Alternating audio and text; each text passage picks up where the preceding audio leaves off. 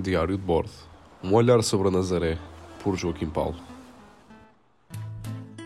Nazaré, 31 de março de 2023. O nosso sótão, ou pelo menos o meu sótão, entra no domingo em campo na Praia de Boarcos com o objetivo de conquistar pela primeira vez na história a Supertaça. Na época passada foi bonito ver a equipa na final da Taça de Portugal, ficando apenas o gosto amargo da derrota. Mas sem esquecer que nas meias finais se ultrapassou o campeão europeu e se viveram momentos únicos. Desta feita, o oponente é o mesmo e tem nazarenos do outro lado, mas o Jordan e o Alexandre que me perdoem, mas o nosso sótão tem de trazer o caneco porque o clube precursor da modalidade a nível nacional merece um título destes.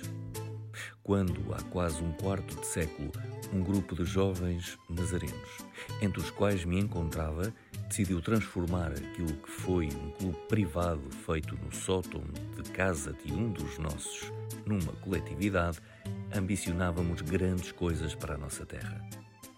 Num tempo em que as oportunidades pareciam reservadas para outros, queríamos contribuir para o desenvolvimento da nossa terra.